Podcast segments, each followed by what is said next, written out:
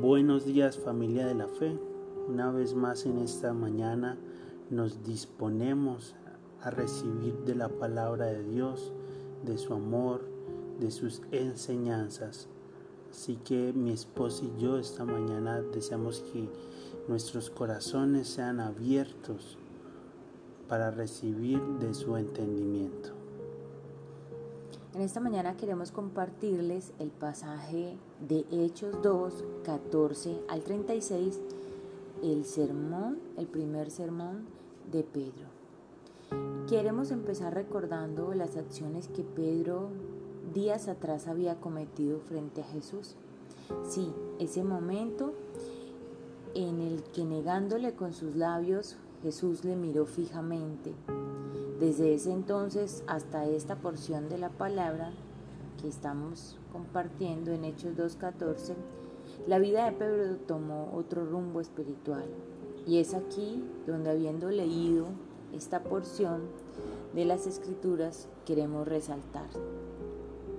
Lo primero, ponte de pie. No importa la situación por la que estemos atravesando o por la que ya hayamos atravesado en el pasado. Al igual que Pedro, Jesús cada día nos invita con amor, consuelo, gracia, perdón, restauración, a que tengamos en cuenta que Él siempre, siempre estará con nosotros. Pues no en vano le dijo a Pedro, apacienta mis ovejas. Pues al ser instrumentos de Dios, contaremos con los recursos necesarios para llevar a cabo esta tarea.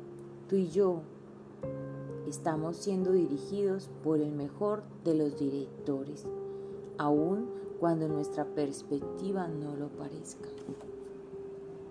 Lo segundo es alza tu voz. Alzar la voz aquí es un acto de valentía, pues ante muchos Pedros negó ser un seguidor ferviente de Cristo antes de su muerte. Alzar su voz fue confesar su error y admitir que dentro de él corría una pasión inefable que deseaba ser admitida y llevada a cada corazón. Cuando decidió alzar su voz, no solo se confesó, sino que también admitió y recordó aquellas palabras y el camino para el cual fue llamado, es decir, apacentar sus ovejas.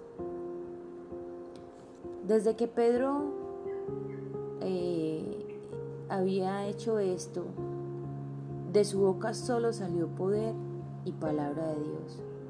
No dejó de citar una y otra vez versículos y hechos bíblicos de poder y sobrenaturalidad, sin dejar pasar que la muerte de Jesús traería sobre nuestras vidas la presencia del Espíritu Santo.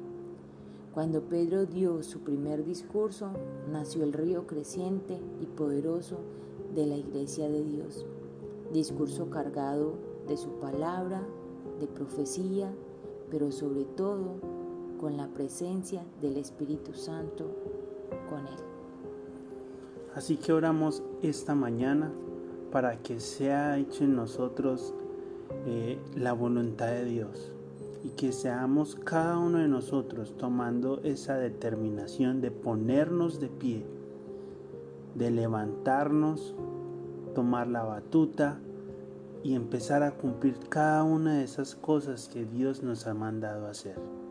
Y por supuesto, alzando nuestra voz, declarando que Él es quien nos ayuda, Él es quien nos sustenta, Él es nuestra fuerza. Debemos confesar con nuestros labios que sobre la palabra de Dios está nuestra delicia. Así que los invitamos a cada uno de ustedes a que así como Pedro en este primer discurso, tomemos el control y la rienda de nuestra situación espiritual y empezamos a crecer. En el nombre de Jesús le damos toda la gloria y la honra. Amén. Amén.